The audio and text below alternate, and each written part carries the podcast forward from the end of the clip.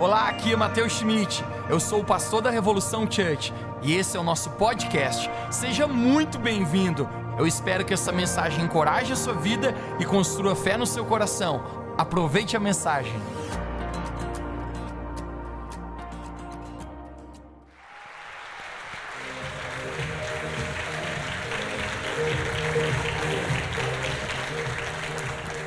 Quem está empolgado hoje na presença de Jesus aqui, amém? Você pode tomar o seu lugar. Que grande honra a gente estar tá aqui na presença do nosso Pai Celestial. Eu quero mais uma vez, em nome de toda essa igreja, desejar feliz Dia dos Pais para todos os pais que estão aqui. Vamos lá, Revo Church, vamos dar uma salva de palmas muito caprichada para os pais hoje aqui. Nós honramos a sua vida. Nós honramos a figura paterna. Deus é um pai. Jesus ele ensinou a gente a chamar Deus de pai. E eu creio que não existe nada mais precioso nessa terra, nessa vida, do que você ter uma experiência poderosa com o seu Pai verdadeiro, com o Pai celestial, com Deus no seu coração. Quando eu estacionei meu carro, estava com meu celular e eu fui colocar ele no bolso da jaqueta. Para minha infelicidade, eu achei que o bolso da minha jaqueta era aquele que entrava assim, e não era. E o meu celular caiu no chão. E pela vigésima nona vez, eu quebrei a tela do meu celular. Eu peguei, a Bíblia fala, em tudo dai graças. Eu falei, Jesus, obrigado que acabou de quebrar. Tu és tão bom. Funciona, gente. Quando eu estava olhando aquele celular, tentando identificar o, o que, que aconteceu, você vai tentar fazer uma perícia. Se vai precisar trocar a tela ou não, é ou não é? E eu fazendo a perícia no meu celular, ah, quebrou aqui, aqui, aqui quebrou a película, aqui que vai ter que trocar. Obrigado, Jesus. Mas tinha um rachado, fora fora, e Deus falou para mim assim hoje, nessa manhã, Mateus, existem muitos corações que estão rachados com problema de paternidade. Com problema de paternidade. Quando eu subi essa rampa aqui, que, que a gente chega aqui em cima com a língua para fora já, os sedentários. Você que riu, você é dos sedentários. Eu apenas pedi, Jesus, se tem muitos corações marcados pela, pela uma má experiência com paternidade aqui nessa, nessa vida, nessa terra, então eu oro, Pai, que hoje, aqui nessa igreja, o Senhor se manifeste como, uma, como um Pai e nos abrace. Essa é minha oração. Nessa manhã a gente já teve um tempo que foi extraordinário.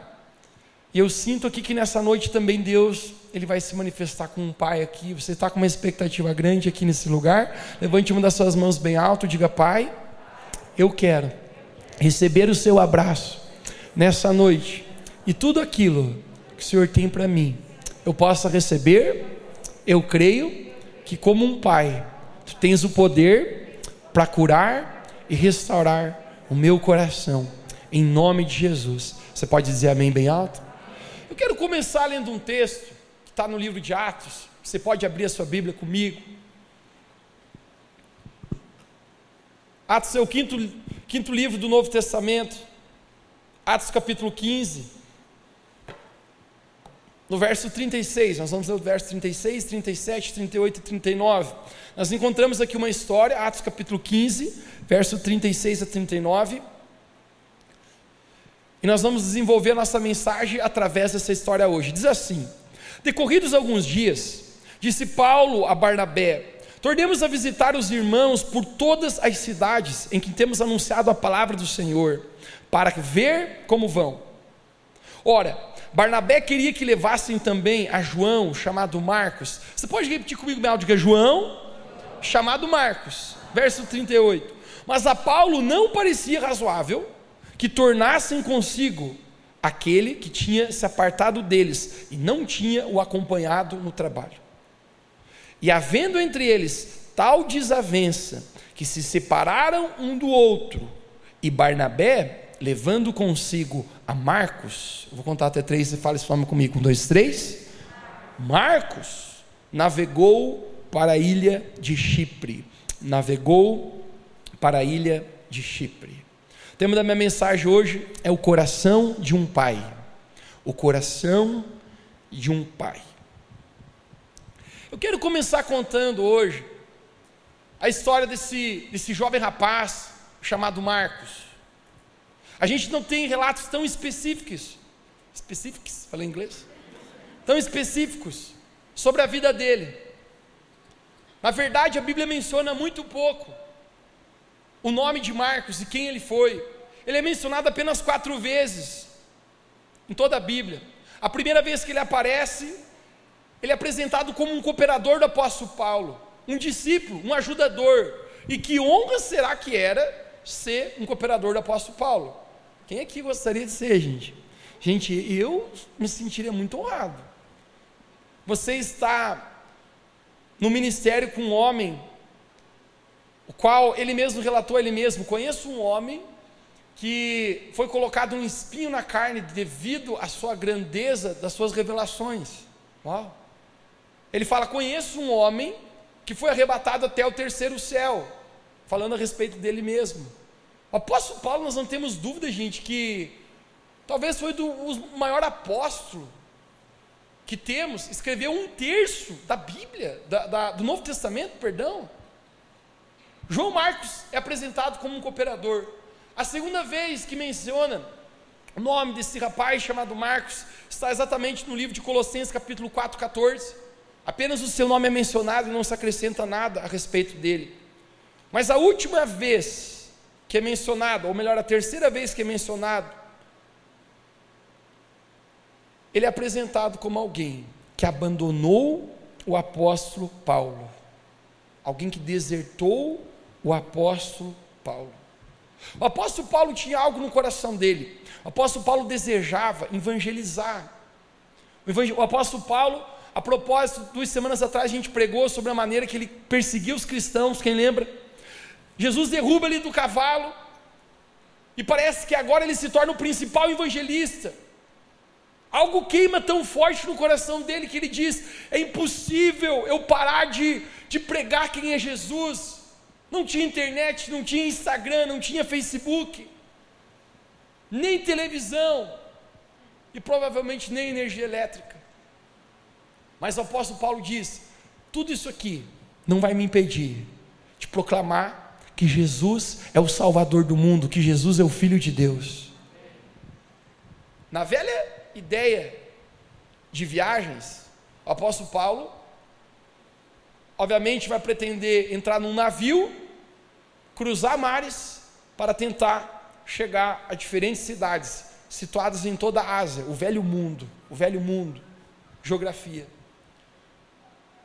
Obviamente, Marcos é apresentado como um cooperador do apóstolo Paulo.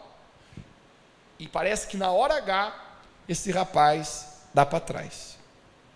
Uma coisa que eu descobri: ninguém gosta de pessoas que na hora H dão para trás, verdade? Homens que gostam de futebol. A gente faz exatamente levantamento de quem joga, jogará bola. A propósito, que saudades, né, meu filho? Jogar um futebol. Tem 10 na lista. Na hora que vai jogar, faltando dois minutos, um diz: estou fora, não vou poder ir. Arrebentou. Vai faltar um. Ninguém gosta, gente. E principalmente em viagens. Deixe-me falar algo para você. Em viagens, quando você está animado para algo, gente, a pior coisa que pode acontecer, na hora H, dá alguma coisa errada. Quem aqui já ficou animado, assim, estava empolgado, assim, estava com ansiedade para fazer uma viagem que você estava programando? Não para ser rito, uma viagem. Mateus, Rio do Sul, nada contra. Não, mas é uma viagem, gente. Uma viagem grande. Talvez meses de preparação. Você tem que entender o contexto. Uma viagem naquela época era diferente de hoje. Uma viagem levaria tempos e tempos, meses de preparação. Eu tenho uma experiência muito ruim com dar para trás na hora da viagem. Quando eu era adolescente, eu tinha uma banda e nosso sonho, cara, era era tocar numa cidade diferente de Lages. A gente já tocava por aqui, tocava ali, tocava lá. Mas você sabe, parece que a ideia do cara que é músico, ele pensa assim: não, eu quero cantar numa cidade fora da Mures. Tinha um festival de bandas em Florianópolis, e um cara organizador, um festival cristão, um pastor, chamava ele de bispo. Né? Eu achava engraçado, mas entre chamar ele de bispo e tocar e não chamar e não tocar os bispos, o Senhor é o melhor bispo do mundo, né? Vai levar nós para tocar aí. Ele agendou tudo certinho, gente, aquele dia foi uma preparação, era a primeira vez na história da nossa vida que a gente ia tocar fora de lajes. Alguns trabalhavam em outras coisas, tinha fazeres, todo mundo pediu liberação para o chefe, coisa, nunca me esqueço, era uma quinta-feira isso. Dia de semana, dia de São Pega, como diz.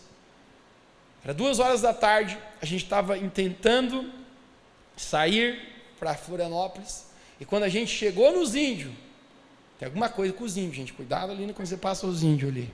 Né? Quando a gente chegou ali, pegou o sinal no celular de novo, e eu olhei, 48, código, eu atendi, e esse bispo falou, Mateus, onde é que você está? Falei, o senhor pode ficar tranquilo, nós já estamos saindo aqui, estamos a caminho e logo estamos aí. Ele falou: não, não, não, não, não é para ficar tranquilo. Freia o carro e volta que não vai ter mais festival.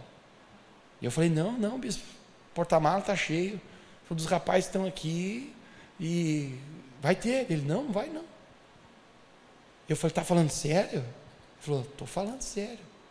Gente, quando eu desliguei aquele telefone, eu olho para todo mundo, e todo mundo já tinha ouvido uma conversa, meia conversa telefônica. Quem já ouviu uma meia conversa telefônica? Que você sabe o que é a notícia, mas você não, não acredita. Você não quer acreditar assim, não. Não. Fala. Eu falei, gente, isso mesmo, não vai ter. A gente deu meia volta, voltou, foi para casa de um dos amigos nossos, tinha o Playstation 2, ligamos, e ele bota falar para mim assim, Mateus, se o meu chefe sabe que não teve a viagem, que eu estou jogando PlayStation 2 aqui, ele me mata. Gente, o sentimento de frustração era tão grande aquele dia. Por quê? Porque estava todo mundo pronto para uma viagem. Não entendo o apóstolo Paulo. Na hora H, esse cara chamado Marcos, a Bíblia não fala relatos porque ele desiste. A gente não sabe o que, que aconteceu ao certo, mas eu sei que ele começa a não atender o telefone e o apóstolo Paulo mandava WhatsApp e não dava os dois vizinhos. A Bíblia não menciona o porquê. Aquele rapaz chamado Marcos desiste. Mas obviamente nós sabemos. Talvez faltou coragem, talvez faltou fé, talvez faltou disposição. Mas tudo que nós sabemos, gente, é que Marcos, naquela noite, ele fracassa. Deus tinha um propósito para a vida dele, assim como Deus tem um propósito para a vida de cada um aqui. Deus tem um chamado para todo mundo aqui, quem crê diz amém. O nosso chamado é a coisa mais importante da nossa vida. Você nunca viverá uma vida completa fora do seu chamado. Você pode ter tudo aqui fora. Se você estiver fora da vontade de Deus, tu ainda se sentirá, sentirá pela metade. Acredite. Já teve a sensação de você querer muito algo e quando você teve aquilo não te completou? Apenas o chamado e o propósito de Deus para a nossa vida tem a capacidade de nos completar. Marcos ele sabe que ele acabou de tomar uma péssima decisão. Obviamente, o apóstolo Paulo era um homem resignado e ele pensa: com você ou sem você, rapaz, eu vou continuar o meu propósito. Quem já descobriu que existem estações da nossa vida que nós não podemos depender das pessoas para continuar o nosso propósito? Às vezes tem pessoas que param de correr. Mesmo assim, eu decidi me manter na caminhada com Jesus. Marcos para. O apóstolo Paulo vai. Marcos fica com seu tênis da Nike, mochila nas costas, fone de ouvido. Ele sabe que ele acabou de fracassar, ele fugiu do chamado que Deus tinha para a vida dele. Inicialmente parece que isso não tem tanta importância, mas daqui a pouco começa a cair a ficha. Alguém aqui já tomou uma decisão pela qual você se arrependeu profundamente na sua vida? Provavelmente, todos nós aqui. Marcos, ele senta. Naquela noite, eu fico imaginando ele pensando, colocando a mão na cabeça, ele pensa: o que, que eu acabei de fazer? que, por que, que eu fracassei? Por que, que eu não fui na viagem? Nós não sabemos a razão, mas eu sei que Marcos, ele sabe que aquele dia é um capítulo sombrio na sua vida. Aquele dia é um dia que rotularia para sempre a sua vida como um desertor, como alguém que deixou o apóstolo Paulo. E aqui começa a nossa mensagem. Toda pessoa tem alguma história de fracasso. Toda pessoa tem alguma história de fracasso. O inimigo, ele é profissional numa modalidade. O inimigo é profissional em colocar culpa, vergonha e condenação sobre nós. A Bíblia fala que existe uma tristeza que o próprio Espírito Santo opera, mas essa tristeza que o Espírito Santo opera é para arrependimento e arrependimento que gera vida. Mas existe uma outra voz que opera uma tristeza de condenação, de culpa e de vergonha. Essa é a voz do inimigo. Você consegue ficar imaginando aquele jovem fracassou, com a cabeça baixa, sabendo o que, que ele fez e não deveria ter feito. Eu abandonei o apóstolo Paulo, eu precisava estar lá. Coisa ruim na sua vida, gente, é você não estar no lugar que você deve, sabe que deveria estar. Quem entende o que eu estou falando aqui? Na vida. Alguns nessa vida, dentro sabe o lugar que deveria estar, o lugar que deveria estar vivendo, como deveria estar vivendo e quando você não está. Eu já me senti assim várias vezes. Marcos está rotulado por um desertor, por alguém que fracassa. Deixa eu me perguntar para você aqui nessa noite: qual é a sua história de fracasso? Qual é a história de fracasso da sua vida, o qual você está rotulado até hoje? Rótulos.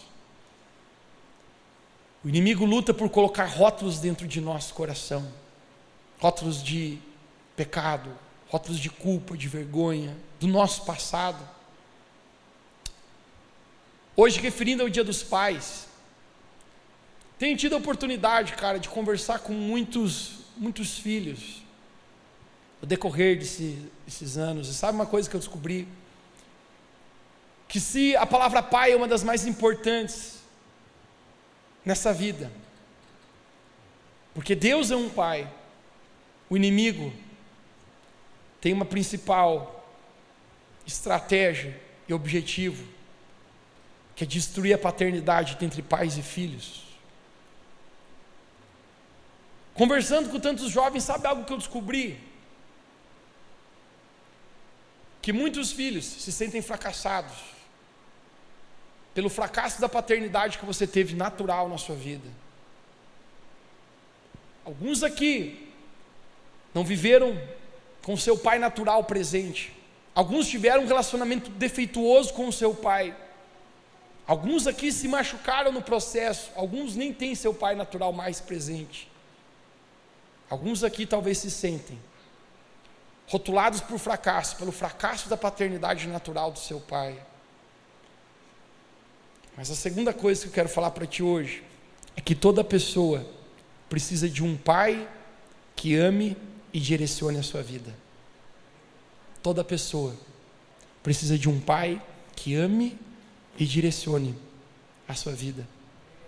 Um pai tem três funções na vida de um filho: direção, proteção e limites. Direção é um pai que direciona o filho. Existe uma forte espírito maligno na nossa geração para tentar destruir a figura paterna, daquilo que Deus criou, dos valores de família, sabe por quê? Abra seus olhos espirituais para conseguir ver aquele que, aquilo que muitos não conseguem ver. Se a figura do pai é destruída, se a figura paterna é destruída, o destino de um filho está comprometido. Eu conversei com tantos jovens com problema na vida de paternidade, e deixe-me falar: se não é a misericórdia de Deus, querido, em curar e restaurar o nosso coração. Todos sem exceção enfrentam muitos problemas emocionais. Marcos, a gente não tem informação sobre a, sobre a ideia paterna dele, mas a gente sabe que aconteceu algo, ele foi rotulado por um fracasso, e eu, eu acho que ele está agora sentado, chorando, e ele está pensando: o que, que vai ser da minha vida agora? Eu tinha um propósito, eu tinha um chamado, e isso se perdeu. Marcos faz algo. Marcos ele vai para uma cidade chamada de Jerusalém, a capital de Israel. Ele não vai simplesmente lá porque tinha um shopping center legal. Mas sabe por que, que ele vai para Jerusalém? Porque em Jerusalém existe um homem lá. Quem está em Jerusalém? o apóstolo Pedro. Quem lembra Pedro que caminhou sobre as águas? Quando ele chega lá, eu fico imaginando, ele bate na porta de Pedro, no meio da noite, no meio da madrugada. Talvez Pedro estava com a sua mulher debaixo da coberta, vendo Netflix, ou talvez não. Pedro era casado, então ele deveria ter pedido uma pizza aquela noite, salgada, e a doce. Não precisava pedir, porque já tinha primeiro. Pedro estava feliz na sua casa. Interessante o pessoal entende na piada aos poucos, né? Assim, aí começa a tem um, um, um delay. No meio da noite, Pedro está acostumado, ele é um pastor, ele é um apóstolo, atender gente fora de horário. Vou falar uma coisa para você, gente, você que se lança no ministério, você atende cada, cada um fora do horário, teu WhatsApp pode tocar a qualquer momento, teu telefone toca a qualquer momento, bate na porta da tua casa a qualquer momento. Sempre fui disposto a atender pessoas em qualquer momento de necessidade. Tem um rapaz que hoje está dentro da igreja. Pensa um rapaz, cara, que eu lutei por 10 anos para para firmar os passos. Você sabe que tem uma diferença entre você vir até a igreja e você firmar os seus passos na rocha. Quem entende o que eu estou falando aqui? Esse rapaz levou 10 anos para firmar os passos na rocha. Hoje um homem de Deus, que breve está abrindo o GPS dele. Mas num dia, 10 anos atrás, duas horas da manhã, esse cara me liga. Eu ainda não tinha dormido, mas eu tinha já botado meu, meu pijamão, não vou relatar para ti qual é ele. Ele falou, Mateus, eu preciso conversar contigo. Eu falei, claro, amanhã a gente marca. Ele falou, não, precisa ser agora. Eu falei, agora não, mano. Duas da manhã. Ele, não, mas Mateus, é urgente. Deu, tá bom então, cara. Deu, mas eu já estou aqui embaixo. Ele falou, sério? Nossa, velho. Aí facalhou também, né? Demais, né? Desci lá, ele estava bêbado dentro do carro dele. Ele nem sabia o que ele falava. Ele dizia assim: Mateus, ela me deixou. nem sabia o que falava, cara. Eu dei um abraço nele e falei: oh, Você é um homem de Deus. Quero profetizar na sua vida que um dia você ainda vai ser um homem cheio do Espírito Santo. Ele dizia: Amém, ela me deixou. nem entendia. A gente tem que estar disposto. Pedro abre a porta para Marcos. E Marcos começa a contar eu acabei de abandonar o apóstolo Paulo. Eu acabei de fugir do meu chamado, fugir do lugar onde eu deveria estar. Ele está chorando, eu fico imaginando, rotulado por fracasso. Uma coisa que eu tenho descoberto nessa vida, querido, que existem acontecimentos que marcam tanto o nosso coração, capaz de, você, de pessoas, se não forem tocadas com o amor de Deus, passarem por toda uma vida ainda lembrando de acontecimentos do passado. Marcos está rotulado por aquilo, mas o apóstolo Pedro, quem já fracassou, sabe entender quem fracassa. Quem já caiu, sabe ter misericórdia por aquele que cai. Apóstolo Pedro sabe o que, que ele, ele diz? Acho que ele diz para a mulher dele: Ó, hoje não vai rolar mais, amanhã eu te prometo, nós vamos jantar à luz de velas. Mas hoje vou ter que fazer a obra de Deus com esse rapaz. Vai para a sala, senta. Pedro sabe o que é fracassar. Você lembra quando Pedro jura amor por Jesus? Jesus fala: Pedro, Pedro, Eu amo tanto você, eu estou curtindo tanto essa, essa piada, você dizendo que me ama e está pronto para dar vida por mim. Pedro, você não sabe, mas antes que o galo cante três vezes, você me nega hoje três vezes. Pedro fala: nunca, eu estou pronto para dar vida por ti. Jesus dá mais um sorriso para Pedro. Eu acho que Jesus dá um sorriso para Pedro, sabe por quê? Porque Jesus não se ofende com mais sujo pecado, mais suja atitude que a gente pode tomar. É para pensar que tipo de amor que é esse que Deus tem por nós, gente. Você conhece a história? Pedro nega três vezes, aquele galo ungido canta, o galo mais ungido que já existiu, eu acho. Jesus morre, Pedro joga a corda, Pedro vai desistir da sua vida com Deus. Isso não acontece contigo quando a gente erra. Existe algo que tem que tentar entrar no nosso coração, quer saber? Eu vou, vou jogar fora tudo. Quantos, querido, estavam indo bem na jornada e em algum momento da sua vida tropeçaram e disseram: Eu não, não, não dá mais, eu não vou mais para a igreja, não, quero mais ser cristão, eu não consigo. Deixa-me falar algo para você: pecou, corra para perto de Jesus, porque Ele ainda está te amando do mesmo jeito. Se arrependa e volta para Jesus. Pedro não vai fazer isso. Pedro ainda está influenciando outros três discípulos a saírem do chamado. Ele está num barco pescando. Mas Jesus ressuscita. E Jesus, com o seu amor, o qual é inconfundível, querido. Hoje eu dirigi no carro, estava pensando, cara, não dá para entender esse tipo de amor de Jesus, velho. Não dá para entender esse tipo de amor. Jesus chega lá e chama ele de filhos.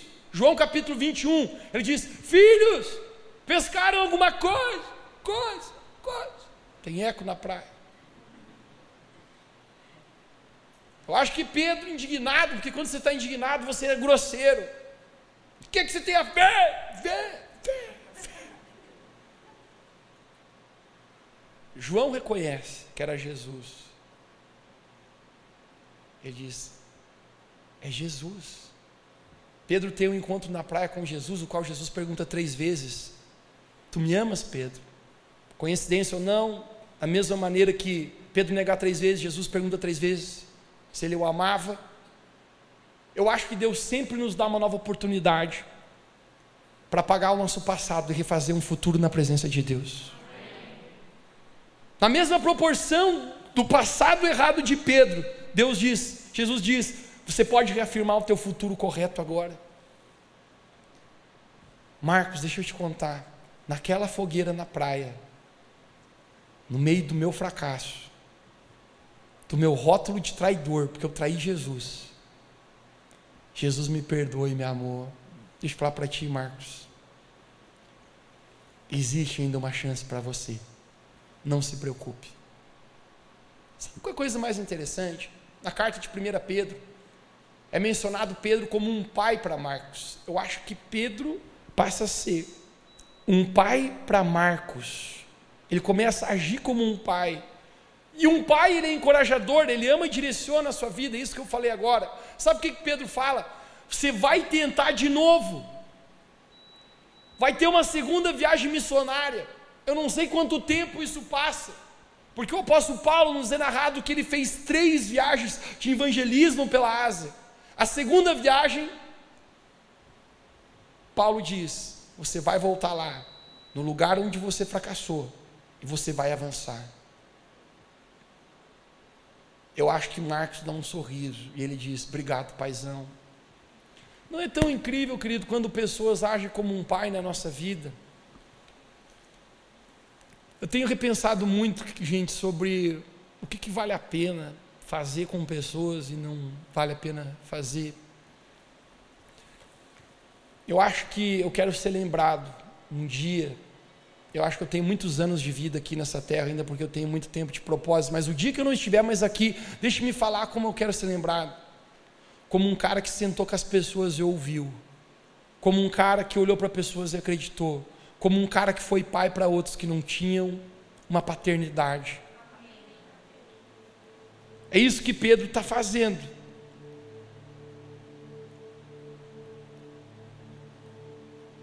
Agora tem um problema.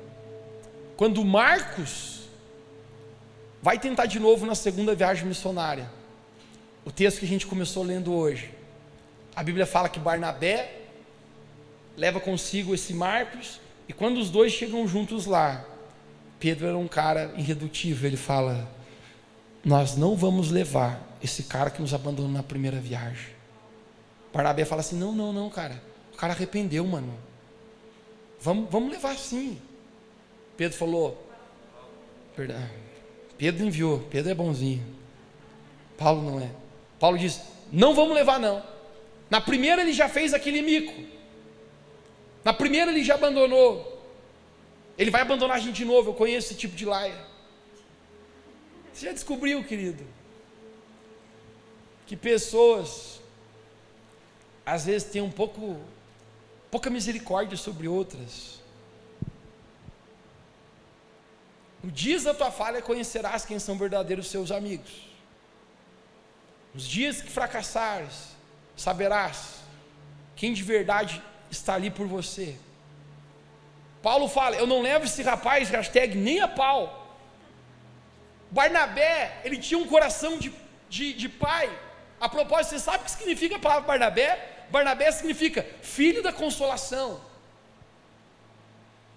Barnabé diz: Não, não, Paulo, vamos levar o, o rapazinho. Ele, ele, é meio estabanadinho, mas vai dar boa. Ele é, ele é meio feinho, mas, mas é bom. Paulo diz: Não leva. Olha, olha o que, que acontece, gente. A Bíblia fala que a discussão entre dois apóstolos, Barnabé e Paulo, é tão grande, a desavença deles foi tão grande, a ponto que os dois brigaram e se separaram. Dois homens de Deus, gente. A gente está falando do apóstolo Paulo aqui. Paulo segue para a Ásia. Barnabé, a gente leu, pega consigo Marcos e navega para uma, para uma ilha chamada Chipre.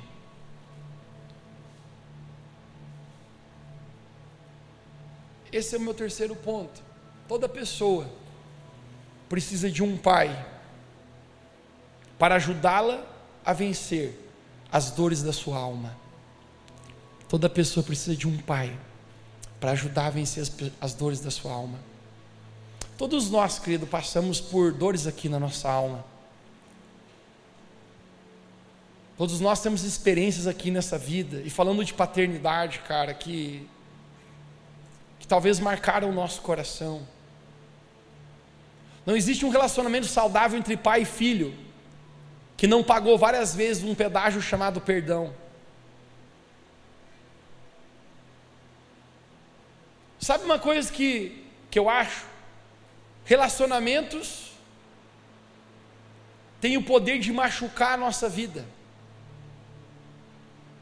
Nada tem o poder de machucar mais a nossa vida do que relacionamentos mas também nada tem o poder de abençoar mais a nossa vida também do que relacionamentos.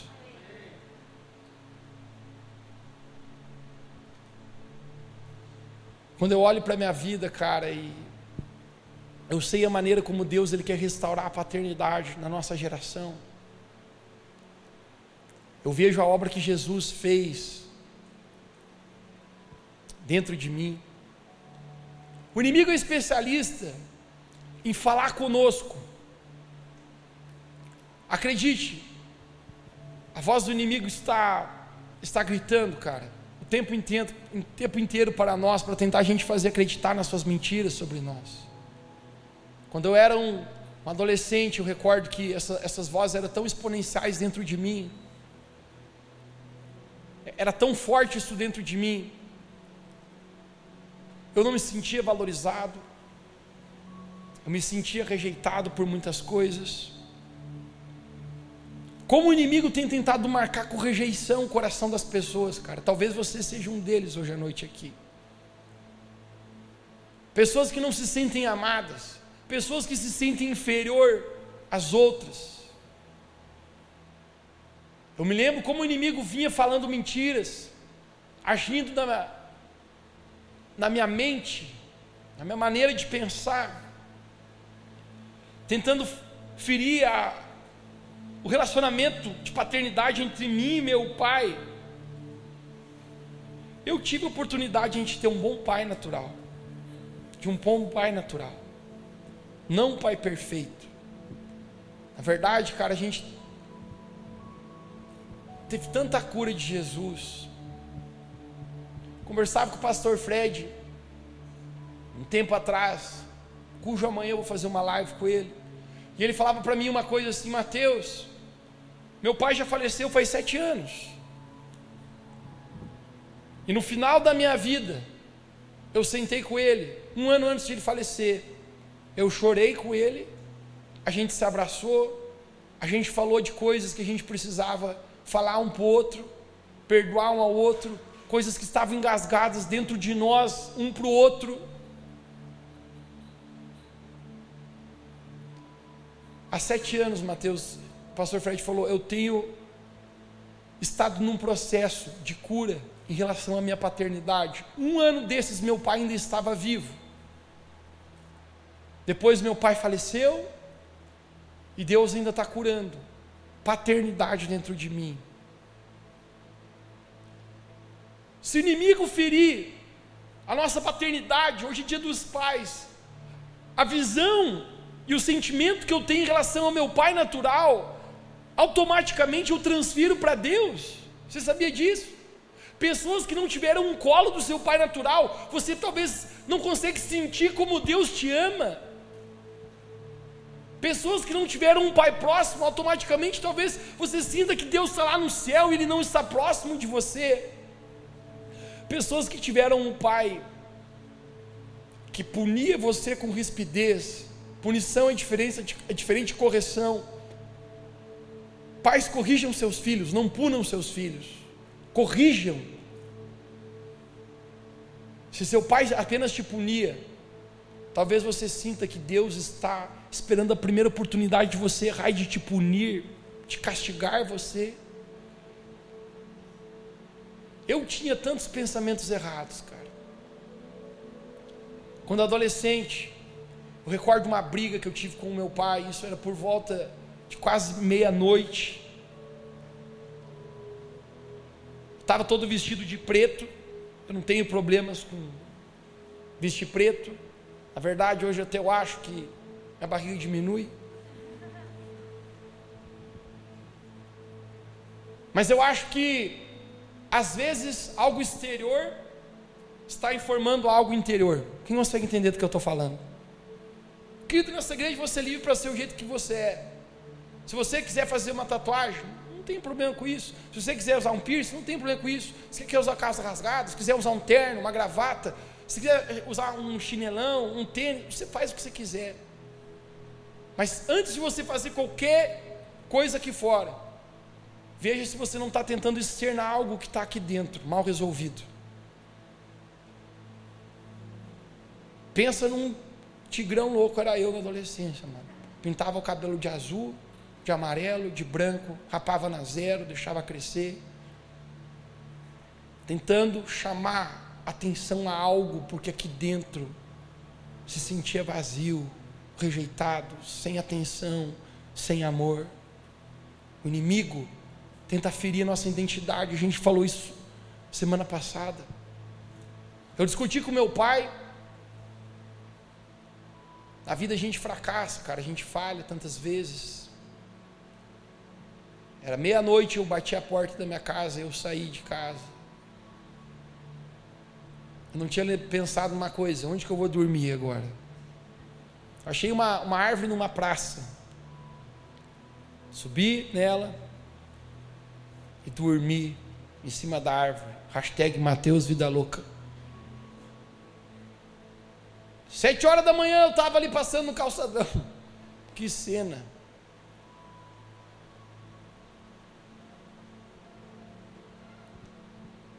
Fiquei três dias na casa de um amigo, depois três dias na casa de um primo, depois, mais três dias na casa de outro amigo. Já para pensar, querido, que quando a gente está longe da nossa paternidade, uma coisa que deixa eu falar para ti, eu não falei isso de manhã. Eu nunca falo de manhã. Eles precisam me perdoar. Sabe uma coisa que eu creio, gente? Muito do temor que eu tinha por Deus na minha vida é porque eu tinha temor do meu pai natural. Sabe por que tem pessoas que não têm medo de fazer besteira, tomar más decisões na vida? Porque você não teve um pai natural, que você sabia que colocaria limites na tua vida. Eu falei que uma das razões dos, das funções de um pai é, é trazer limites para um filho. Muito do temor que eu tinha por Deus, cara, é porque eu tinha temor do meu pai natural. Agora eu já estou longe da minha casa. E eu falei, nós vamos fritar hoje à noite no funk do Tigrão. Falei, vamos achar uma festa para ir. O Zulu estava comigo. O Zulu sempre está nos momentos errados. Mas o Zulu é um homem de Deus hoje. Os amigos sempre estão ali para incentivar. Barnabé. Mas não tinha muito festa, graças a Deus.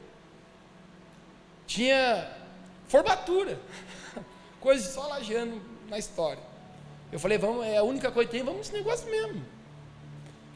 Aí me esqueci que não tinha terno, porque o terninho, malechim que eu tinha estava em casa. Aí eu tinha saído de casa, não podia voltar lá.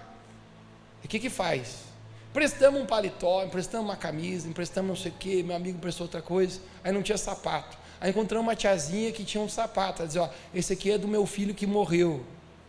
Eu falei, ah, mas não põe o pé dentro desse negócio. Vai que ele me puxa também, pelos garrão à noite, né?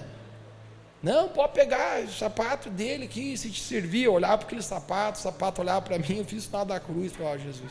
É o que tem, vamos com esse aí mesmo.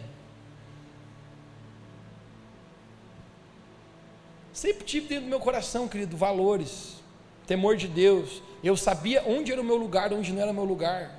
Eu sabia, cara, aquilo lá não, não era o meu lugar. Cheguei lá, olhava para o olhar para mim, Passava um, passava outro. Mateus, você aqui? Não, lá, lá, no, lá no morro eu estou.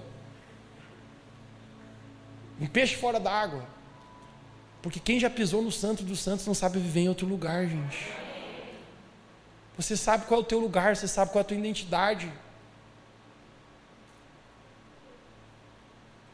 Fui embora, fui para casa de um primo meu. Quando eu cheguei lá, já fazia quase dez dias que eu estava fora de casa, numa tarde, eu nunca me esqueço isso. Bateram na porta. Eu achei que fosse alguém entregar alguma coisa para o meu primo. Quando eu abri a porta, meu pai estava na porta. Meu pai chorava muito. Ele dizia assim para mim: Filho, perdoa o pai. Eu amo você. Eu amo muito você. Ele me abraçou, a gente chorou junto naquele lugar, na porta, nunca me esqueço essa cena. E ele falou duas vezes uma frase que eu nunca me esqueci. Ele falou: Filho, volta para casa, porque o seu lugar é perto de mim.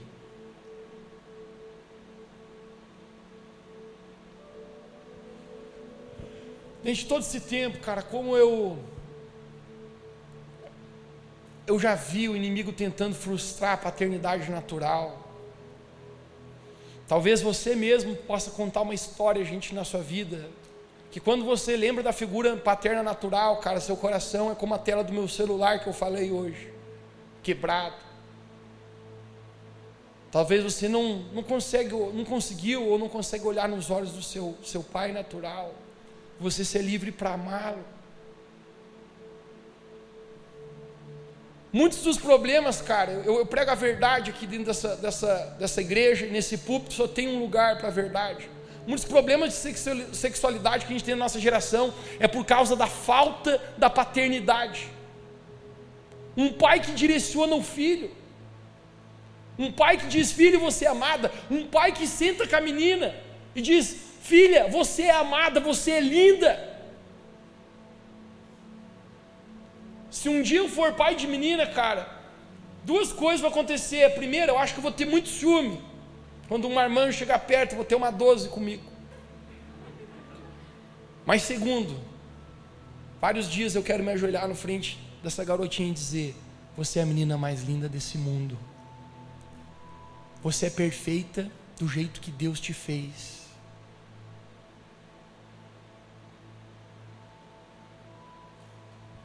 A presença de um pai, querido. Todo mundo precisa de um pai que ajude a curar as dores da sua alma. Marcos está naquele barco, o que eu chamo de barco da cura. Barnabé sabia também o que era fracassar. Exatamente no, no livro de Atos, eu quero dar um endereço para você, 4, 36, 37.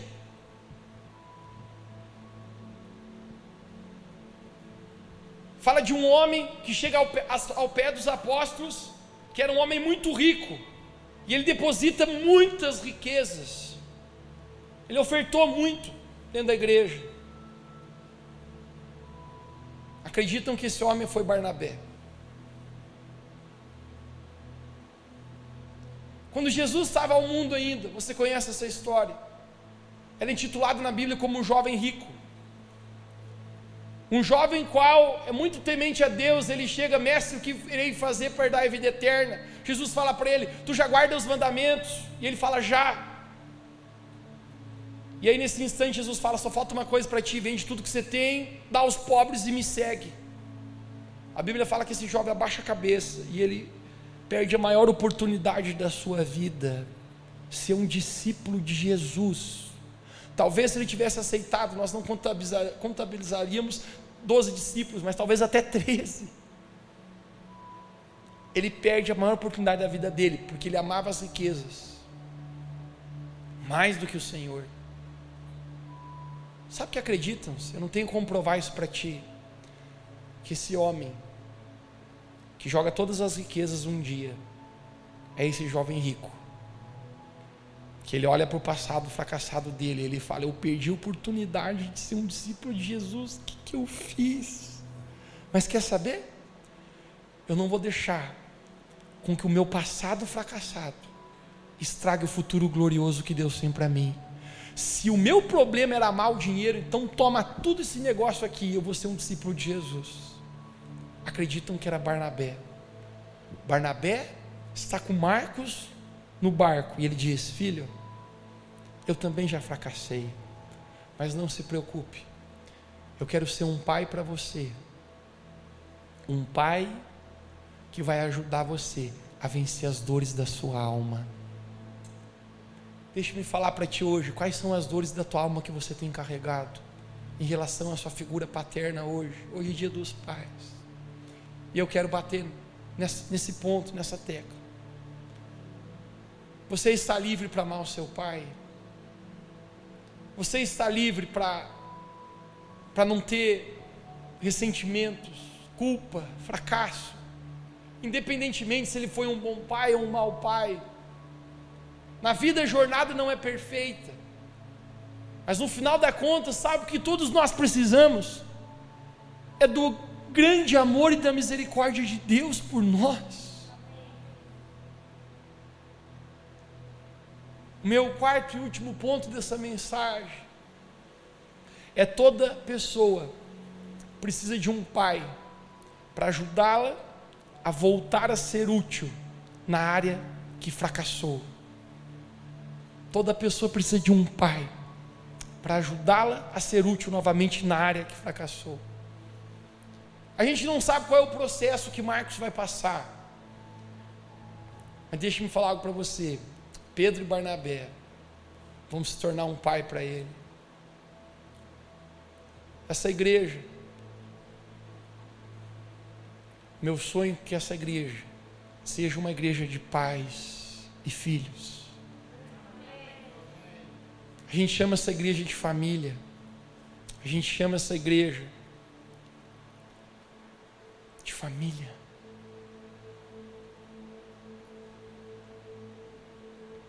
Sabe o que é o mais lindo que o desenrolar dessa história? Segundo Timóteo, a gente não tem dúvida que foi o último livro que o apóstolo Paulo escreveu. Lembra do apóstolo Paulo? A gente não tem dúvida pela linguagem que ele escreve. Ele está dizendo: já estou pronto, eu vou ser entregue como libação. O apóstolo Paulo cumpre uma missão tão grande nessa terra. Nós estamos pregando hoje, nós, muitos que nós pregamos tem a ver com as cartas que ele deixou para igrejas, o qual Deus usa para nos edificar hoje. Mas no final da sua vida, o apóstolo Paulo está preso dentro de uma cadeia. Ele vai ser morto por causa do nome de Jesus. Porém, na minha Bíblia eu encontrei algo que talvez você não acredite. Eu quero que a gente projete isso aqui. 2 Timóteo, capítulo 4, verso 11. 2 Timóteo, capítulo 4, verso de número 11. O apóstolo Paulo diz: Só Lucas está comigo. Ele está escrevendo para o seu discípulo Timóteo. Ponto. Traga Marcos com você. Traga. Gente ouviu direito. Traga. Calma aí. Marcos foi aquele rapaz que você não quis levar na segunda viagem missionária, Paulo. Por que, que você está pedindo para que traga ele agora? Porque ele é, é útil para o ministério. A minha versão da Bíblia diz: ele é muito útil para o meu ministério. Aquele jovem que um dia fracassou, se tornou útil na área que fracassou. O apóstolo Paulo muda de opinião em relação a Marcos. Sabe o que eu acho? Que o apóstolo Paulo também não era perfeito, mas ele consegue reconhecer. Eu podia ter sido um pai melhor para ele. A propósito, foi o próprio apóstolo Paulo falou que na igreja existe muitos líderes e poucos pais. Que a gente não seja uma igreja de líderes, gente. Eu creio que Deus vai levantar a vida de cada um aqui para influenciar muitas pessoas. Quem pode dizer amém se você crê isso para a tua vida? Mas que a gente não seja uma igreja de líderes, mas que a gente seja uma igreja de pais. Porque apenas um pai de verdade faz algumas coisas por um filho. Traga-me o Marcos, porque ele me é muito útil para o ministério. Aquele jovem agora tem uma nova história. Aquele jovem desertor, aquele jovem que teve um passado fracassado, agora se torna um homem útil nas mãos do Senhor. Esse mesmo jovem chamado Marcos foi o que escreveu o segundo livro do Novo Testamento, conhecido como Evangelho segundo Marcos, e ele é apresentado como um homem que não tem nenhum dolo, nada a se envergonhar, um homem irrepreensível. Tudo isso, querido, por causa de pais, pais que ajudam filhos a terem um coração restaurado e curado. Hoje à noite, eu creio que o Espírito Santo aqui nesse lugar ele quer curar o nosso coração em relação à nossa paternidade, gente.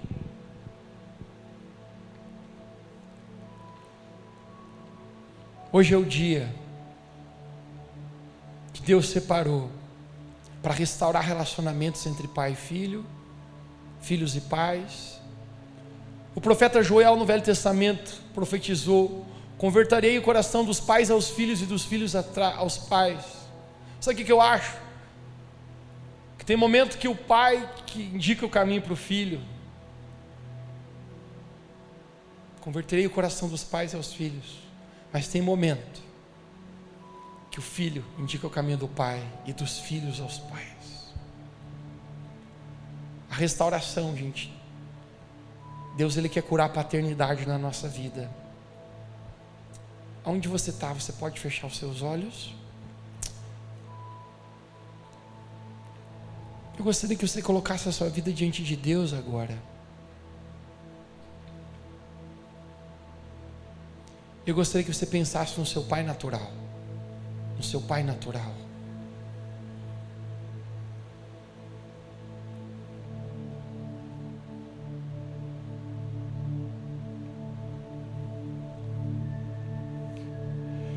Eu quero perguntar para ti hoje: existe alguma coisa que você carrega dentro de você em relação ao seu pai natural que você precisa perdoá-lo hoje nesse dia dos pais, alguma palavra, alguma atitude, que ainda tem rotulado a sua vida, que você sente que tem influenciado a maneira como você se sente.